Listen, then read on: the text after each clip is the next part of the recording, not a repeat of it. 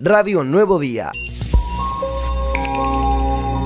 Ya ha pasado un año y medio y, la verdad que, discúlpame, pero este, la verdad que, que ha, sido, ha sido muy difícil para muchos de los que hemos trabajado y seguimos trabajando en, sobre todo en las zonas de COVID. Este, así que bueno, yo te digo hoy por hoy, este, contento de, de poder hoy estar con ustedes así sin barbijo, poder charlar, poder eh, circular un poquito más libre. Este, así que bueno, eh, que hay muchísimas cosas que podría decirte, pero, pero sobre todo celebrar eso. Eh, nos hace falta a todos, este, creo que anímicamente volver a recuperar una parte por lo menos de lo, de lo que podíamos hacer y, compartir. Yo siempre lo charlo con, con, algunos conocidos y hasta conmigo mismo lo hablo de, de decir que hay un antes y un después de todo esto.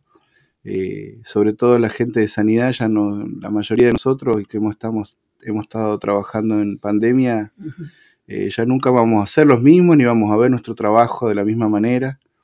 Eh, por un lado, en la cuestión nuestra de enfermería, creo que hay una revalorización a nivel mundial de nuestra tarea que, lastimosamente siempre ha sido como dejada de lado, ¿no? El tema de la enfermería y, y, bueno, creo que con todo esto se revalorizó mucho la tarea de salud, que es algo que, está muy bueno, ¿eh? que, que, la sociedad pueda ver que la importancia de nuestro trabajo, este, y que lo pueda valorar así como lo, tratamos de valorar nosotros, cada uno de nosotros, todos los días que vamos a trabajar.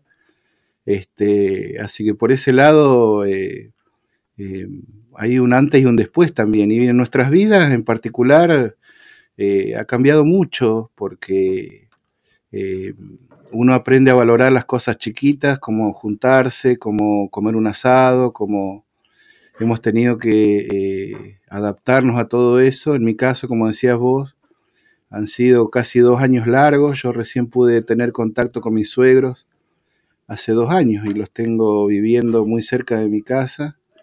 Este, pero como decías vos, también por la responsabilidad de, de no de no ponerlos en contacto con el, con el virus, como pasó con nuestra familia también.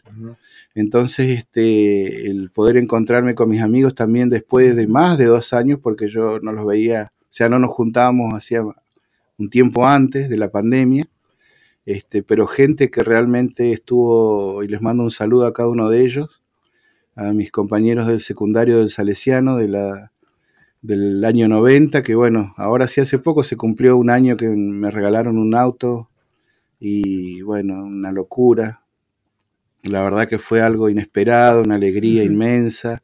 Eh, y a mí me da mucho orgullo, ¿viste? Porque a veces escucho gente que por ahí no tiene muy buenos recuerdos de la secundaria, no conserva muchos amigos, pero yo hay, hay, amigos que incluso los conozco de antes, de la primaria, eh, que hemos pateado toda una vida, casi 50 años tengo yo, y imagínate, y con idas y venidas, este, hemos compartido una vida. Yo no tengo hermanos, así que ellos son mis mm. hermanos de la vida. La verdad que uno aprende a, hemos aprendido a revalorizar todas esas cosas. Radio Nuevo Día, estamos donde vos estás.